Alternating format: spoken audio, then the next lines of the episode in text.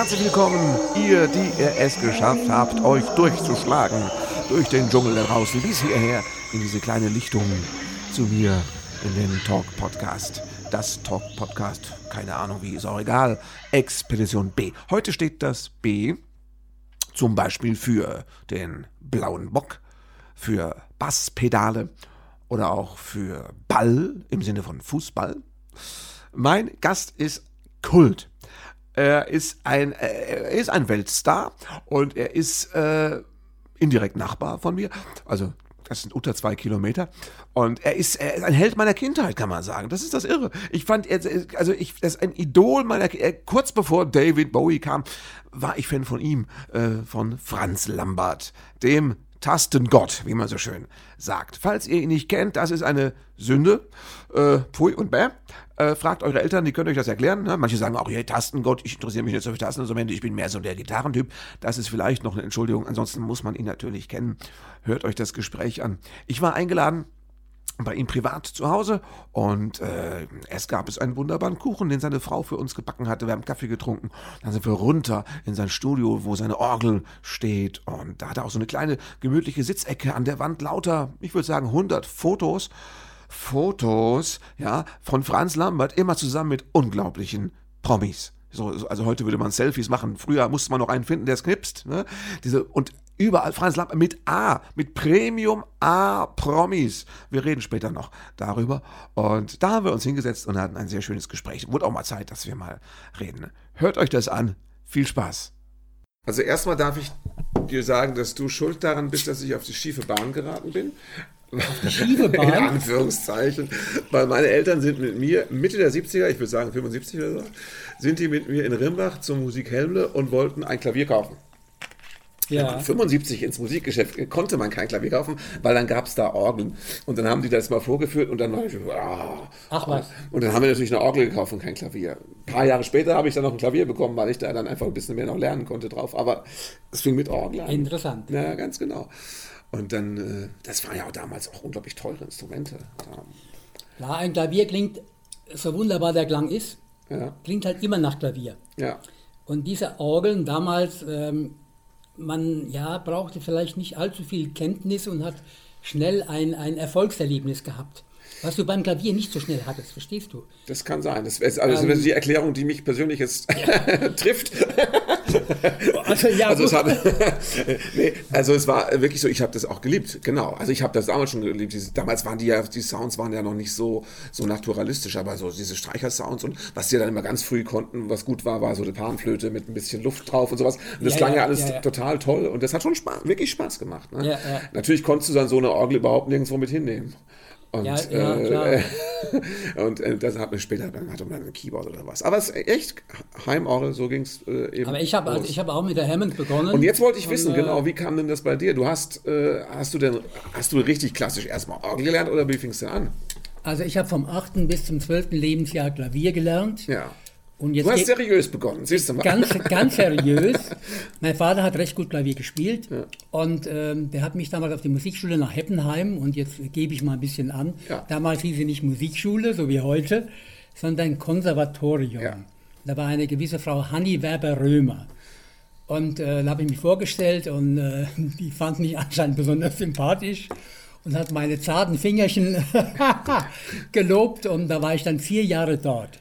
Äh, wobei ich, ich war nie der große Streber. Mhm. Ich habe halt viel lieber Fußball gespielt und mein Vater. Da war schon der Fußball. Ja, okay, ja, ja, mein ja, kam später noch. Aber äh, mein Vater war vielleicht auch zu gutmütig und hat mich nicht zu sehr an die Kantare genommen. Ja. Ich hab, er hat mir keinen Druck irgendwie ausgeübt und so habe ich nach vier Jahren das abgebrochen. Ja, du hast auch nicht Musik studiert dann. Ähm, nur diese vier Jahre. Und dann ja, war ich zwölf und dann ja. habe ich ähm, aufgrund dessen, da ich ein Gastronomensohn bin, ja. hier in Heppenheim-Sonderbach gibt es äh, den Felsenkeller, genau. mein Elternhaus. Und dieses äh, Lokal sollte ich mal übernehmen. Ja.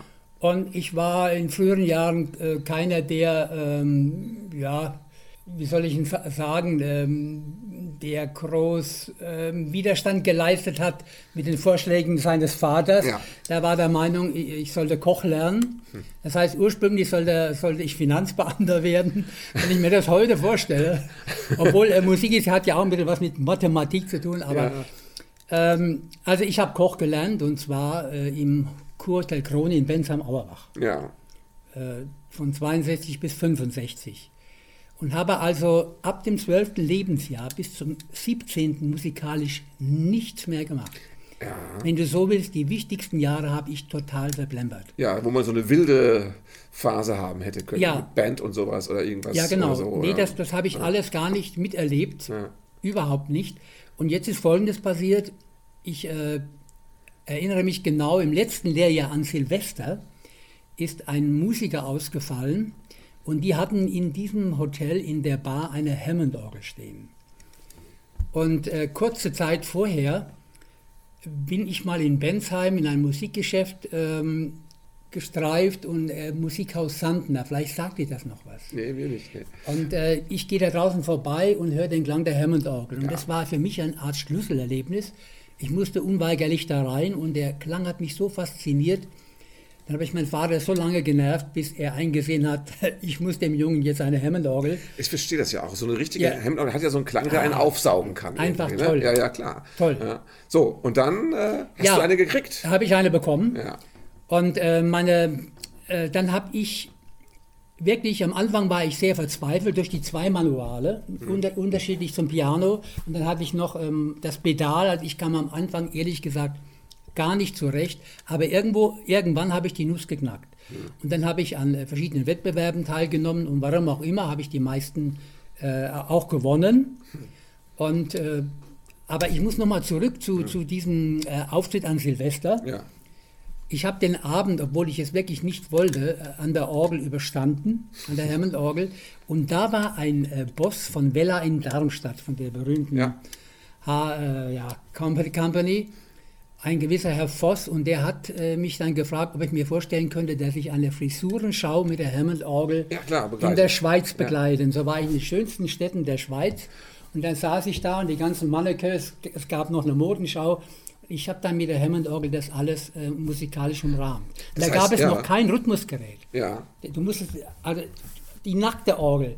Ich habe ja, ich habe ja gesehen, dass du hattest ja einen wichtigen ersten Auftritt, glaube ich, 69 bei Heinz Schenk. Das war der erste TV-Auftritt. Das war ganz wichtig. Und, ja. und der hat dann später gesagt, er hat dich angesagt, hier kommt der, ein Koch, der Orgel spielen kann. Der Koch so. von Blauenbock. So, äh, ja, genau.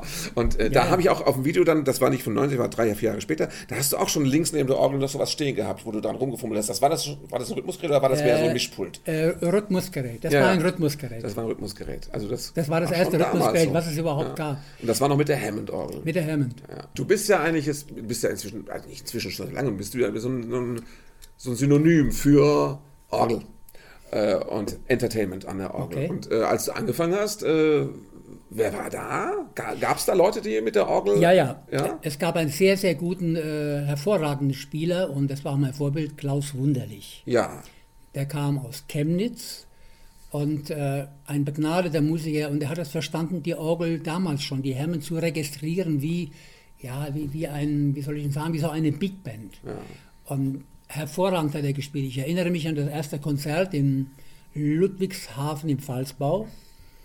Und äh, hat mich sehr beeindruckt. Und ich habe auch viele Schallplatten äh, mir von ihm besorgt und habe mich da hineingehört. Und so hat sich das Ohr auch geschult für den Klang ja. der Orgel.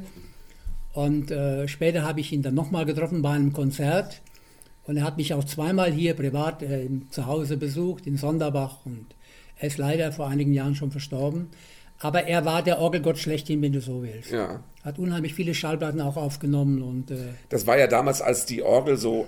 Die Orgel ist ja, also ich bin jetzt nur Laie, aber nach der Hammond-Orgel ist die ja so ein bisschen explodiert, als dann ja. die, die, Klangmöglichkeiten ja. noch äh, verrückter ja. wurden. Und dann gab es ja schon einen Boom. Also da, wo ich im Musikgeschäft statt Klavier mit einer Orgel nach Hause kam, Mitte 70er war Boom.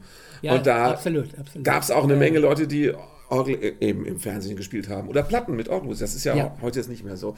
Das war eine, ja. Und ich glaube, die haben wahrscheinlich auch wahnsinnig viel Orgeln verkauft damals, oder? Ich erinnere mich, dass ich ein Konzert gehabt habe in Karlsruhe und äh, nach der äh, Vorstellung sind 25 oder 27 Orgeln verkauft. Ja. Der Wahnsinn. Das heißt, ihr habt Das natürlich auch, du, dich hat man jetzt immer mit Versi äh, in Verbindung. Äh, Ja. Ihr habt auch oft für Firmen gespielt auch, ne? Also als, als ihr habt die Dinger ja auch präsentiert. Ihr wart ja da. Ja, sagen wir mal so, ich, ich war schon ein Repräsentant der Versi-Orgel. Ja. Das heißt, ich habe also europaweit so 40, 50 Konzerte gegeben.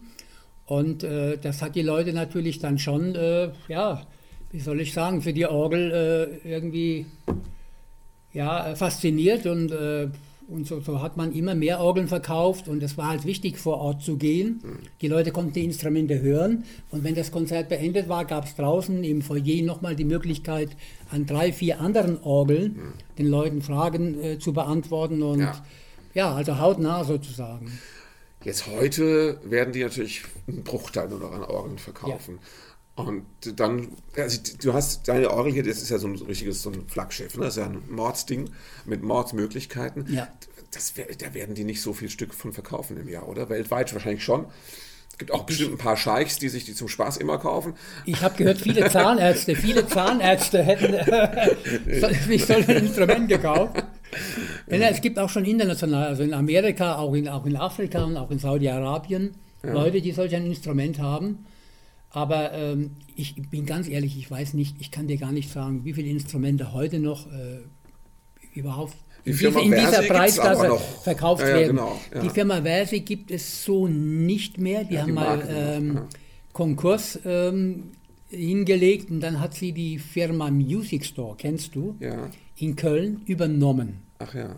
Ja, und früher waren die Orgeln, also das haben wir vorhin schon kurz besprochen, die waren ja früher nicht anschlagsdynamisch. Das war ja, da, da, da wenn du laut wolltest, musstest du laut registrieren. Da musstest du auf den Ja, Reg Reglern und Fußschweller-. Ja, ja, ja, ja. Das heißt, da warst du, die Dynamik hast du dann immer mit, deswegen, dich kennt man ja für, dass du hast 50% die Finger auf den Tasten und 50% ruderst du an der Orgel und machst da Sachen. die- Ja, hast, deswegen habt ihr doch auch immer diese, die Ja, Spiegel über euch. nur hängen. das Rudern ist, äh, ist, ist schon wichtig, aber es darf sich musikalisch nicht negativ bemerkbar machen. ja, das ist klar, es soll auch keiner nervös ist- werden. Ja, ja, ja, ja. Aber äh, du hast also, wenn du die Orgel kurzweilig spielen willst, und ich bemühe mich da immer wieder drum, Ja. dann hast du schon einiges zu tun.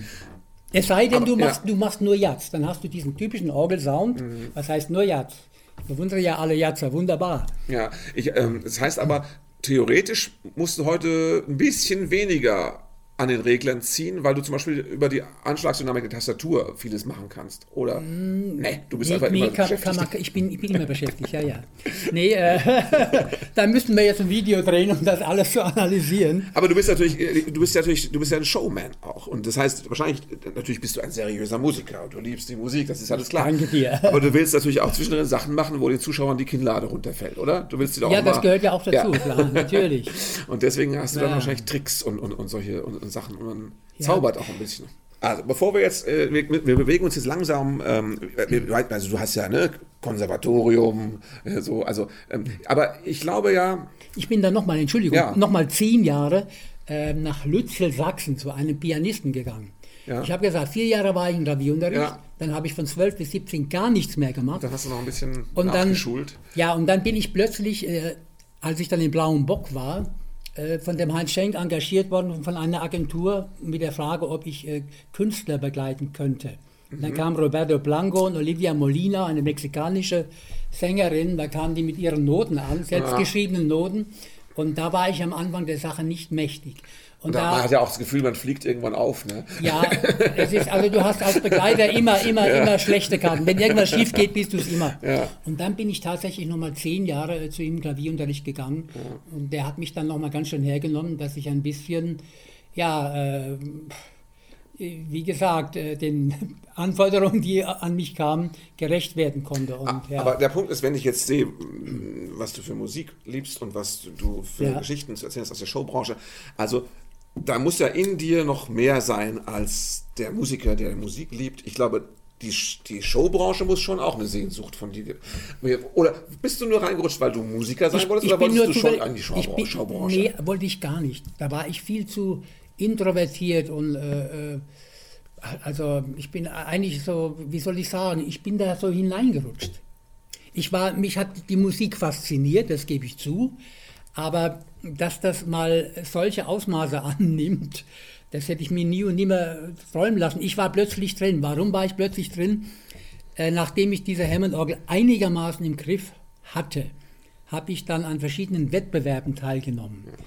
Und die meisten habe ich gewonnen. Und dann hier hängt in diesem Raum, wo wir jetzt gerade sitzen, eine, eine Urkunde. Da gab es einen Wettbewerb der Firma Hammond, dieser ja. berühmten Orgel, der berühmtesten überhaupt, in der Hamburger Musikhalle. Und ähm, es waren sechs oder sieben Organisten, die, die da gespielt haben. Ich war einer von vielen. Und äh, ich habe das Ding gewonnen. Und, ja. und, und, da muss ich noch was dazu sagen. Der zweite Platz ging an den späteren ähm, Pianisten von Kurt Edelhagen. Und Kurt Edelhagen war eigentlich, ich weiß nicht, ob du noch kennst, ein, ein ganz berühmtes Orchester. Mhm. Und ähm, das, das war schon bemerkenswert. Kommt da ein Junge aus dem Odenwald her, richtig bodenständig und Was, mischt die Hamburger Musikhalle auf. Ja. Und also das Was glaubst du, äh, warum du damals die ganzen Preise gewonnen hast? Weil du frisch und jung warst? Weil das natürlich musikalisch warst? Äh, Oder hattest du irgendwas ganz Cleveres dir überlegt auch? Hattest du ein tolles, äh, hattest du ein super gutes Stück da ausgesucht oder ähm, Ich habe ich hab was Südamerikanisches gespielt ja. und habe ähm, noch etwas hinzugefügt zu der Orgel. Siehst du mal, ich wusste, ist ja, Trick ja, Der Einwand von dir ist sehr gut. Ich habe mir ein Klavier neben die Orgel gestellt. Und da okay. habe ich von den, den Song von Charlie Chaplin, Love is my song. Mhm. Ist da, di, da, di, di, ba, ba, ba, ba. Mhm. Tolle Nummer. Und dann habe ich an beiden Instrumenten gespielt. Ja. Das hat die so beeindruckt. Okay. Und dann habe ich die Jungs weggefegt und das war einfach der Hammer. Und dann äh, hat die, äh, die Firma Hammond gesagt, so ab, ab sofort bist du unser Mr. Hammond. Okay. Ich habe den Titel Mr. Hammond, wollte, ja. wollte man mir verleihen. Und dann habe ich gesagt, Freunde, seid mir nicht böse. Mein äh, verehrter Kollege Klaus Wunderlich hat gerade eine LP rausgebracht, wo drauf steht Mr. Hammond. Mr. Hammond. Ah. Und da haben die gesagt, das finden wir äh, einen feinen, einen feinen Zug von dir. Ja. Dann machen wir aus dir den King of Hammond. Ja. Weil ich den Wettbewerb gewonnen hatte. Und dann hatte ich die Rückendeckung. Und ja. dann habe ich viele äh, Platten auf Hammond rausgebracht mit dem Slogan Franz Lambert, King of Hammond. So, die Showbranche. Du bist da reingerutscht. Das wolltest, du wolltest nicht unbedingt in die Showbranche. Nee, nee, du wolltest halt nee. halt äh, Musik machen und davon gut leben. Ja, das, natürlich wollte ich spielen. Aber, ja. aber dass ich plötzlich... Äh, ja, dass man äh, mir solch eine Schublade öffnet, äh, dass ich plötzlich da und da und da spiele. Aber es kam durch den ersten Fernsehauftritt ja. im Blauen Bock und der war halt sehr erfolgreich. Den hat irgendein Plattenproduzent ja. gesehen und der war der Meinung, ich muss mit dem Jungen jetzt eine, eine, eine Langspielplatte aufnehmen. Das war ja aber, ich meine, wenn du da im Fernsehen warst, im Blauen Bock, hat das halbe Land gesehen. Ne? Das war ja noch ganz was anderes. Vollkommen richtig. Damals gab es nur ARD und ZDF. Ja, siehst du mal. Und mir hat der Stefan Raab, den du auch kennst, ja. erzählt, er hätte immer früher, wenn er mit seinem Vater unterwegs gewesen wäre, hätte er immer meine Musik im, im VW Käfer ertragen müssen. Und ähm, er hätte die ganzen blauen Böcke gesehen. Das war wirklich so früher, die Kinder wurden vorher gebadet der, der, und mussten dann alle den blauen Bock sehen. Und das war eine Einschaltquote wie damals, äh, Einschaltquote wie vergleichbar Wetten das. Hattest du mit Heinz äh, Schenk auch später noch Kontakt? Äh, ja, hatte später auch Zeiten? Kontakt. Ja. ja. der hat mich auch zweimal im Felsenkeller besucht. Ja. Und, ähm, und da muss ich sagen, der hat mich im Jahre 68 in Rüsselsheim auf einem privaten Fest gehört. Ah, ja. Zusammen mit Martin Jende. Sagt ihr das noch nee. was? Martin Jende war der Butler von Kuhlenkamp. Ach, klar, natürlich. Martin ja. Jende, natürlich, genau. Und Heinz Schenk und Jende haben die Sendung besetzt. Also ja. welcher Künstler da auftritt. Und dann habe ich die gespielt, diese Party in Rüsselsheim. Und das hat ihm so gefallen, offenbar, dass er gesagt hat, den engagiere ich vom Fleck weg für den hundertsten blauen Bock. Ja. Und das war die Sendung jetzt, wo wir gerade drüber sprachen. Genau. Und von da ging es los, dann kam die erste Platte. Und in aller Bescheidenheit habe ich bis heute 107 Produktionen gemacht. Ja. Also es gab nur äh, wieder in aller Bescheidenheit James Lars, der mehr gemacht hat. Und dann darf ich schon die Hand heben. Ja, super. Und hast ja. du, ähm, ging das denn, war das ein Selbstläufer am Anfang? Bist du da sofort drin aufgegangen, weil dich die Showbranche aufgesaugt hat? War die gleich gut zu dir oder war die auch äh, seltsam am Anfang? Äh, eigentlich, eigentlich war, war die sehr gut zu mir. Ja. Ähm, der Hans Schenk hatte mich dann engagiert für Tourneen. Ja. Tourneen. Ja. Und der Abend hieß Ein Abend beim Blauen Bock. Mhm. Und äh, ich stand dann auf der Bühne mit Leuten, die ich halt Ja, muss man sich vorstellen. Man sitzt zu Hause als kleines Kind, sieht plötzlich Gerhard Wendland, man sieht Lolita, Fred Bertelmann, ja. äh, Jimmy Markolis, die ganze alte Garde, ja. Rudi Schurige, unsere Eltern, ja, äh, sagt der Name noch was, ja? Und plötzlich stehst du mit denen auf einer Bühne. Am Anfang habe ich die Welt nicht verstanden, aber und dann sind die auch noch nett zu dir und du hast Erfolg, die Leute waren begeistert und so kam immer eins zum anderen. Und plötzlich klingelte das Telefon, ja, dann... Äh, Starparade mit James Last und Rainer Holbe. Äh, dann Musik ist Trumpf, Traumschiff und die ganzen Sendungen, die, die auf mich zukamen. Äh, ja, aber die riefen einfach hier an. Hast du Lust, kannst du? Und ja, da war das. Ich hatte keinen Manager, der das für ja. mich irgendwie eingetütet hat. Du hattest äh, eine super Orgel. Ja. Und du warst du und du warst äh, wahrscheinlich einfach ja, du hattest, das war dein Alleinstellungsmerkmal. Es gab nicht viele andere, die sowas gemacht haben, oder? Es, es gab den so. Klaus, ja, es gab, wie gesagt, den Klaus Wunderlich, aber ja, ich war. Der war ja schon ein bisschen älter. Er war älter und in dem Fall war ich ein bisschen frischer. Genau. Und äh, ich habe mich an das Instrument gesetzt und, und ab ging die Post. Ja, ja, Heute würde ich schon äh, mal mehr drüber nachdenken, was ich mache, ja. Wie, wie ich es mache und.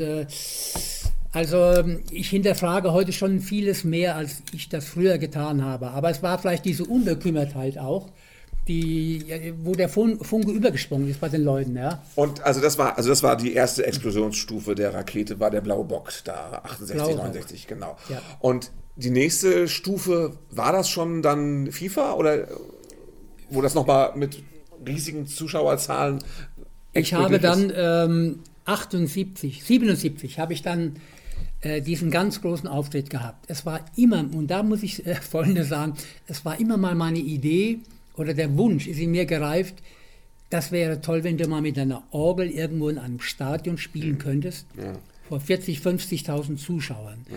Und ich war in der Starparade und diese Sendung hat ähm, ein gewisser Hermann Joch gesehen. Der war damals Generalsekretär des DFB.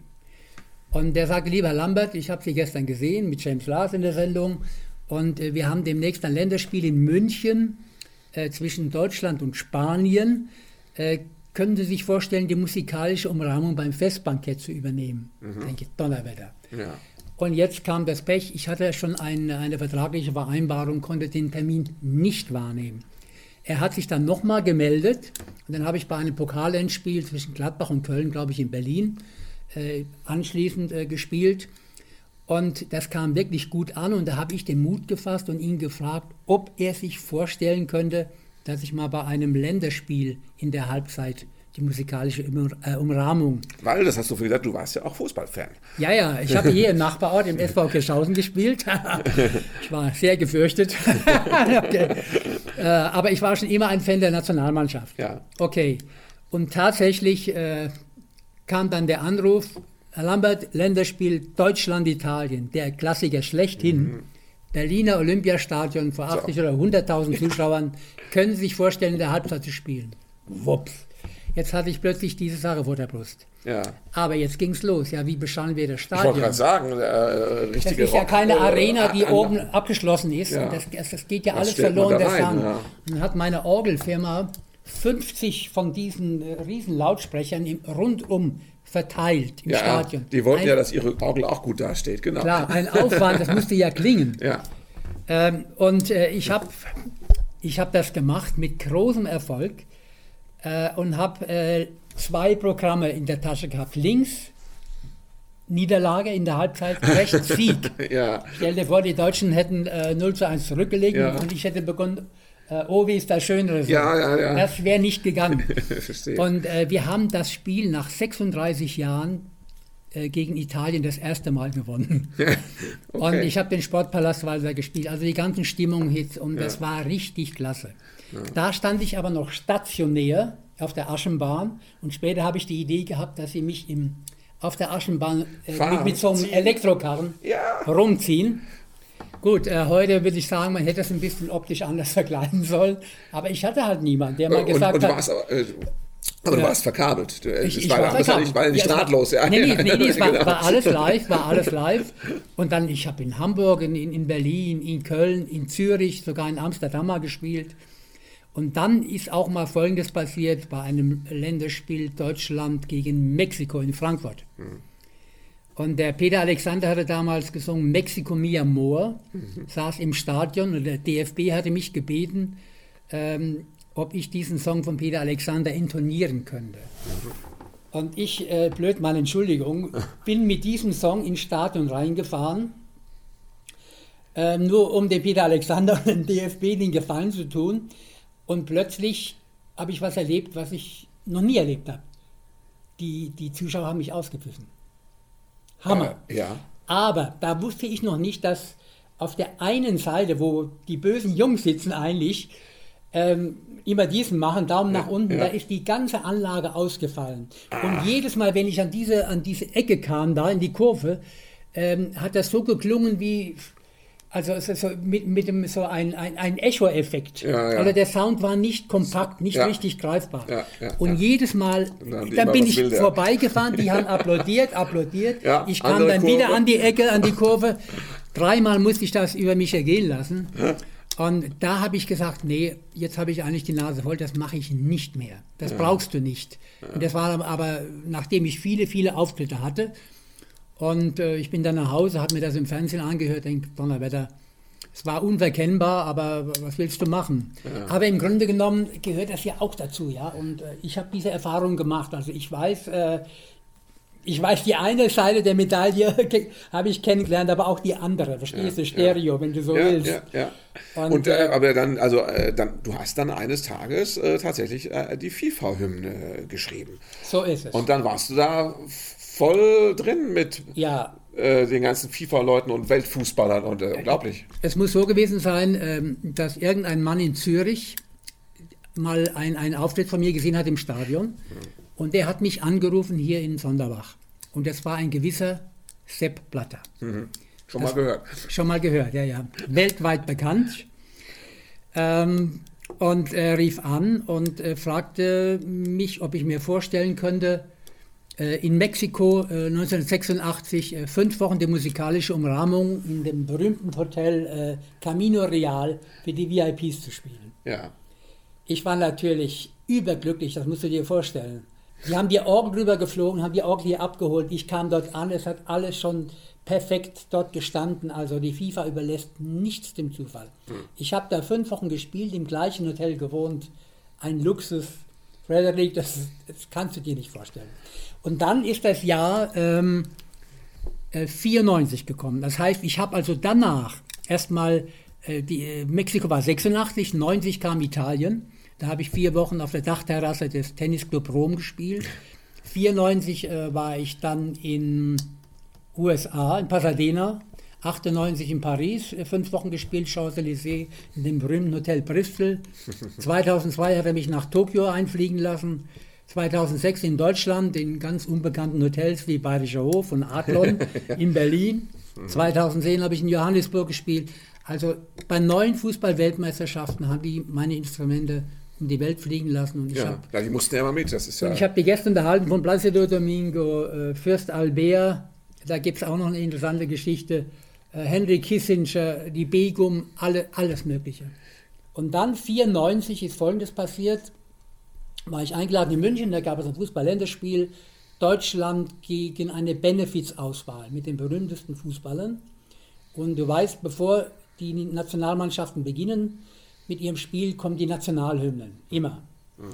Und ähm, ich sitze da oben auf der Tribüne, die Mannschaften laufen ein und keine Musik, fangen direkt an zu spielen. Da habe ich gedacht, Donnerwetter, da irgendwas stimmt da nicht. Das war mir dann klar. Bei der mhm. deutschen Nationalmannschaft hätten sie unsere Hymne spielen können. Mhm. Aber was spielen sie bei der internationalen Auswahl? Okay, ja, da kam sie ins Schleudern. Ja. Und da habe ich mir gesagt, die FIFA braucht eine Hymne. Ja.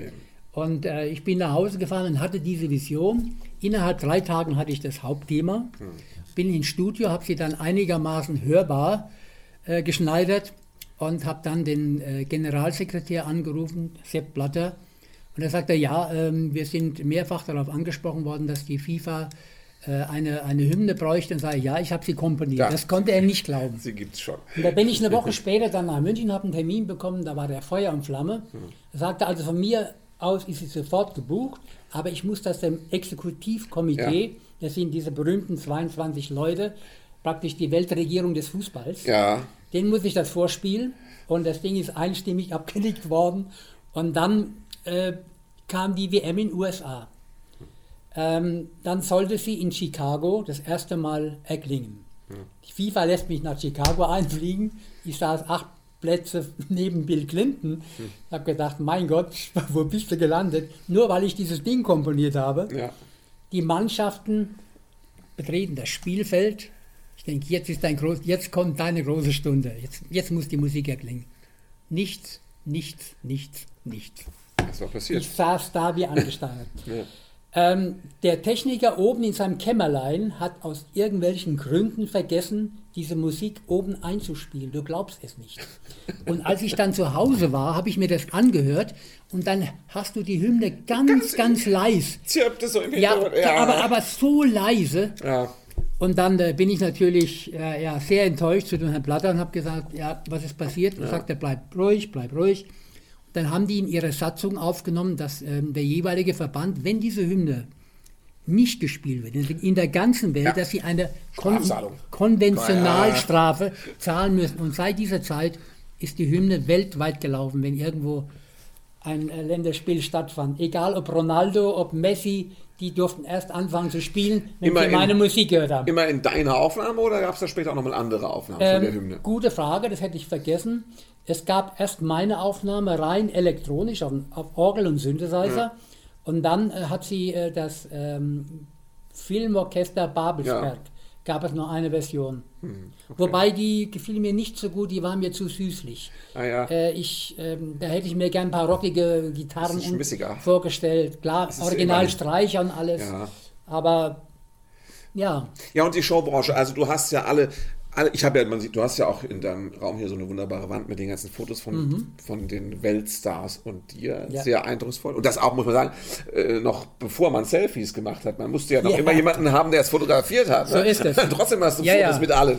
ja, ja, aber das waren, waren eigentlich immer mehr so zu, Zufallsschüsse, Ja. äh, äh, ja. Das heißt, du hast noch viel öfter neben diesen Promis gestanden Absolut. als auf den Fotos, weil das sind ja nur die Absolut. Zufallstreffer. Das ist nur ein Bruchteil. genau, allein schon deswegen. Und ähm, ja, also ähm, fangen wir mal so an. Ja. Äh, was waren denn für dich die größten Überraschungen, als du mal jemandem in echt gegenüber tratest? Ja, ähm, die größte Überraschung, äh, ich habe ähm, das große Glück gehabt, dem Dalai Lama begegnen zu können, habe ihm auch eine Melodie gewidmet. Und da musste ich was feststellen, was ich sonst so noch nicht erlebt habe. Wenn der dich anschaut, das, äh, der hat einen Blick, sag ich dir, das, das dringt in, in den ganzen Körper hinein. So was habe ich in dieser Art noch nicht erlebt. Hat Also das war außer, außergewöhnlich, muss ich sagen. Okay. Ähm, was ansonsten an Begegnungen mich sehr stark äh, beeindruckt hat, war auch, ähm, da ich ein großer Fan klassischer Stimmen bin, die Begegnung mit Lucian, äh, Luciano Ja. Pavarotti, Placido Domingo oder Anna Netrebko oder Monserrat Caballé, das sind ja, wenn du so willst, fast die berühmtesten klassischen Stimmen der Welt.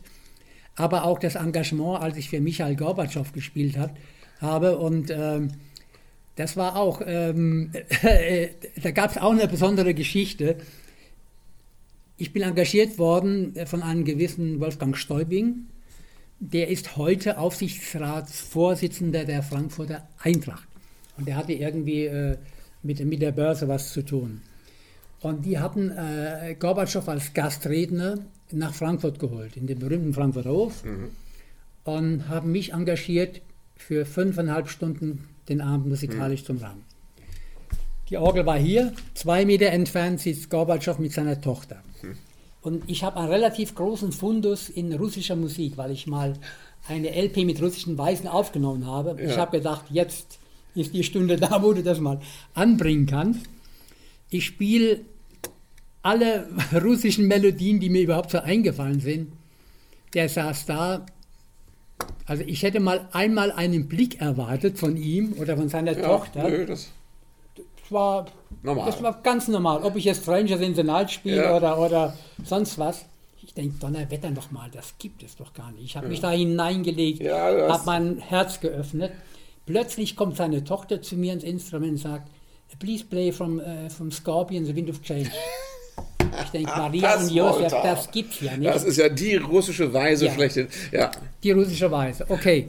Und ich habe zum Glück die Nummer drauf gehabt, weil ich sie vorher, kurz vorher auf einer Platte aufgenommen ja. hatte und habe das Ding gespielt und da äh, war sie super begeistert und ich habe dem, dem Klaus Meiner von den Scorpions, habe ich das erzählt, den habe ich vor kurzem noch getroffen, ähm, im Europapark in Rust. Da habe ich ihm die Story erzählt. Das war, ja. fand er köstlich. Das war eine Überraschung. Also ähm, ich bin sicher, der Boris Jelzin, der hätte tanzend auf dem Tisch gestanden, ja, bei Kalinga oder sonst was, aber, aber im, im, Nachhinein muss ich sagen, welch eine Ehre für Gorbatschow und seine Tochter da spielen zu dürfen. Und ich habe ihn dann nochmal getroffen in, in Leipzig äh, zusammen mit Helmut Kohl und das war auch äh, für mich bemerkenswert. Der Helmut Kohl, der hat sowas auf ihn eingeredet, wenn er mal ein Fest in Moskau hätte, irgendwie einen Geburtstag, dann musst du unbedingt diesen Franz Lambert mal engagieren. Und, und er hatte damals schon, äh, ich weiß es, über seine Fahrer, Eggy Seber, ja. mit dem Jelzin gesprochen, dass wir eventuell mal ein Konzert im, im Kreml machen.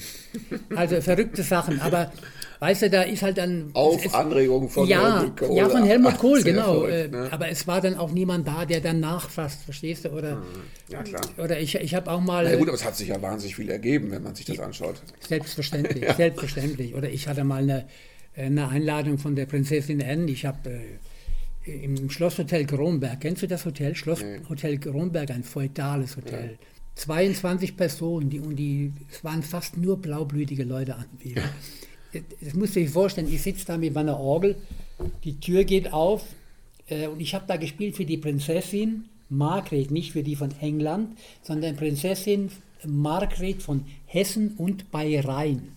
Und die hat auf dem Schloss Wolfsgarten gelebt. Bei Langen ist das. Aha.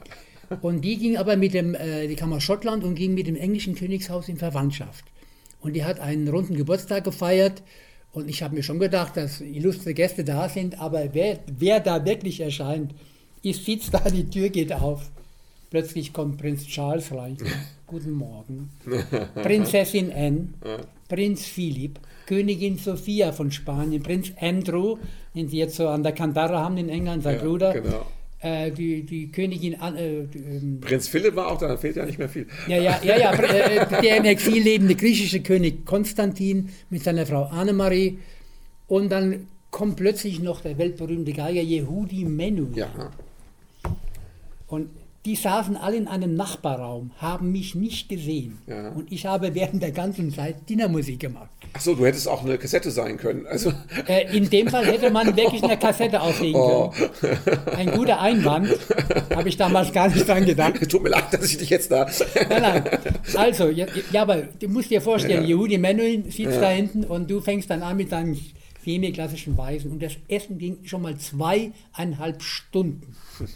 Dann haben sie den Raum gewechselt und sind zu mir gekommen und dann wurde getanzt. Und plötzlich äh, kommt Prinz Charles, er steht ja hier äh, neben dem Foto und, äh, und äh, hat sich ein paar Melodien gewünscht.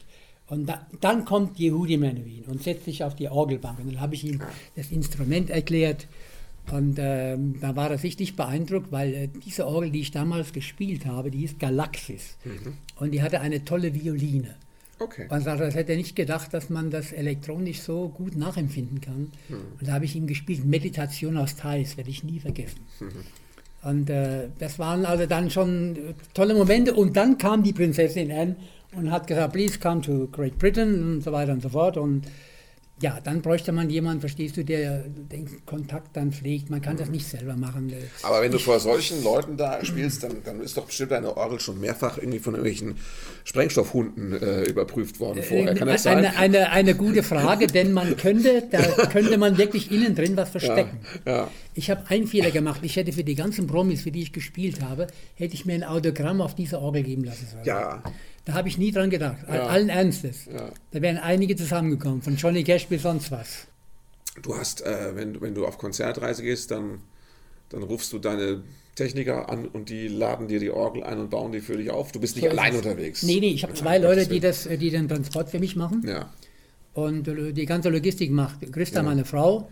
Ja. Und ja, ich, zum Beispiel im letzten Jahr war ich jetzt äh, für zwei Konzerte in England. Ja. Äh, und die Engländer sind ein Publikum, das die Orgel unglaublich liebt. Also ja. in vielen Haushalten, so wie in Deutschland ein Piano steht, ja, haben die, haben die in, in England eine sogenannte das Wort mag meine Frau gar nicht, eine sogenannte Heimorgel. Ja, natürlich. Aber das ist nun mal so. Ah. Die Engländer lieben diesen Klang. Und es gibt unglaublich viele Orgelclubs und die nehmen sich sehr, sehr wichtig. Mit Airplay, okay. mit allem drum und dran. Die kommen da ganz. Also wie bei uns vielleicht so Akkordeonvereine, sowas. So, so ungefähr, so, ja, so ungefähr. Also England hat die Orgel einen ganz, ganz hohen Stellenwert. Mhm.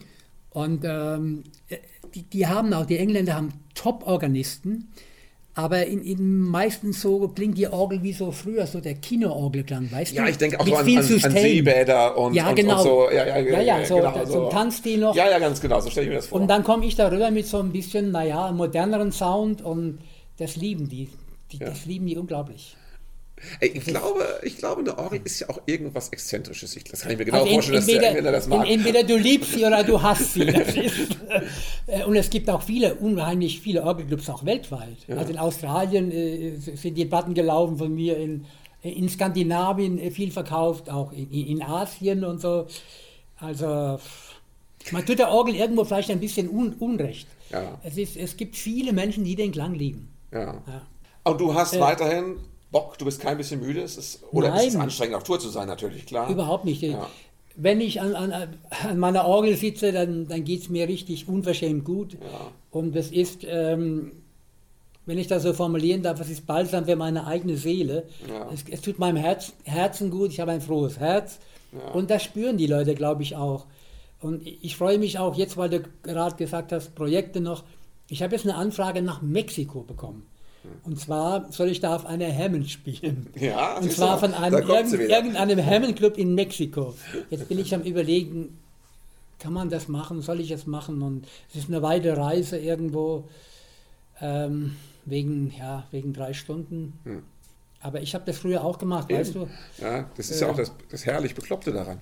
Ja, ich, ich, ja, aber und wiederum, ich komme jetzt nochmal zurück, wenn ich das darf, ähm, 94 äh, hatte ich auch einen Anruf bekommen, ja, wir haben ein, ein, ein Festbankett im, im Plaza in New York. Wir hätten gern, dass du das zweieinhalb Stunden musikalisch umrahmst. Ich denke, das darf alles nicht wahr sein. Ich bin ja kein reiner Klassiker und bin auch kein Jatzer. Du musst mich so zwischen André Rieu und James Last ansehen. So die verschiedenen Sparten, ja. Ein bisschen Musical, südamerikanisch, Semi-Klassik, ein bisschen Swing. All, alles mehr oder weniger. Da bin ich nach nach New York geflogen und habe zweieinhalb Stunden die Plaza, das Donald Trump gehört übrigens, mhm. äh, georgelt und bin am nächsten Tag wieder zurück. Das, das, das gibt es alles gar nicht. Ja. The King of Hammond. Ja, ich bin gespannt. Sorry, ich kann nichts dazu. Die Jungs haben mir den Namen gegeben. Ja, Sü Süddeutsche hast du mir vorhin gezeigt, weil Orgelgott, also er ist schon... Süddeutscher Orgelgott, oh Gott. Ja. Ich muss mich wieder betrinken heute. ja, ich habe mich sehr gefreut, hier in deine heiligen Hallen eingelassen zu werden.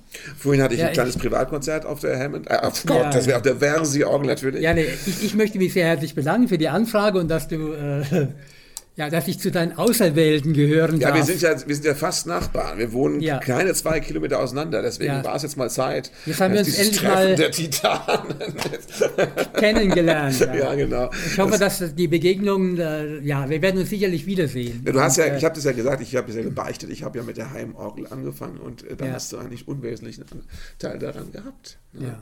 Und äh, das muss ich auch unbedingt nochmal sagen. Ich hoffe, das bleibt drin. Äh, dass ich mir diesen Song da im Himmel wird es langsam voller oder ja, wie heißt es genau? wird es langsam immer voller. Den habe ich mir diese Woche angehört ähm, ähm, auf, auf YouTube von dir und das hat mich also sehr stark beeindruckt und ich beglückwünsche dich einfach zu diesem Song und zu diesem. Das muss man aber sagen, Franz Lambert ist einer Text. der wenigen Menschen, der äh, die Hälfte der Leute, die ich in diesem Lied immer besinge, dann tatsächlich auch noch im ja, Porträt an der Wand hängen hat. Also du hast ja, natürlich ja, äh, ganz viel davon auch noch tatsächlich. Ja, aber das hast du wirklich super. Gratulation muss ich ganz okay. ehrlichen Herzens gestehen. Ja, also ich kann bestätigen, er ist jetzt nicht rot geworden dabei. Nee, nee, absolut. Das ist äh, entweder durch die vielen Jahre im Showbusiness hat er das. oder ja, ja. Nein, nein, meine ich wirklich ernst. Egal wie, ja. es war mir eine Freude und eine Ehre. Ich danke ganz herzlich. Ich danke und, dir auch. Äh, ja, danke fürs Gespräch. Die besten Wünsche und vielen, vielen Dank. Ja, das war das Gespräch. Also ich muss wirklich sagen, für mich war es besonders schön. Ich hatte Spaß. Und ich werde auch nie dieses Bild vergessen, wie ich dann wieder im Auto sitze und losfahre nach dem Gespräch und gucke so in den Rückspiegel und sehe, wie in der Haustür die beiden Lamberts da stehen, er und sie und mir hinterher winken. Also äh, ich kam mir vor, als wäre ich über Weihnachten bei den Eltern gewesen. Und ein bisschen war es ja auch so, tatsächlich. Also, es ist wirklich herzerfrischend sympathisch, wie Franz Lambert sich heute noch wundert, was er da beruflich eigentlich macht. Ja, er erzählt, was er so alles erlebt hat. Unglaubliche Geschichten, unglaubliche Begegnungen, fantastisch. Wenn ihr die Gelegenheit habt, guckt euch eine seiner Konzerte an. Ja, ist, also ihr habt da absolut was zu sehen. Also es gibt ihn, klar, ne? die Lebensfreude und Musikalität und es gibt diese Orgel. Das ist ja auch wirklich ein Objekt, das man mal gesehen haben muss. Und hey, ihr könntet sogar ihre Eltern, nee, eure Eltern mitnehmen. Man kann ja nicht immer nur mit den Eltern ins Kabarett gehen. Zu mir, ja, wenn man mal was braucht, was auch seniorentauglich ist, außer Kabarett, geht doch auch mal zum Lambert. Das ist äh, genauso möglich. Da die Eltern, äh, da kriegt ihr die mit hin. Das klappt. Da habt ihr mal eine schöne gemeinsame Zeit und dann kommt ihr wieder alle zusammen zu mir. Ach, ich red Quatsch. Ihr wisst, wie ich es meine. Ich wünsche euch was, freue mich auf die nächste Folge, bin gespannt, wen ich da treffe und würde mich freuen, euch als Zuhörer wieder dabei zu haben. Macht's gut und jetzt wieder ab raus in den Dschungel da draußen. Passt auf, auf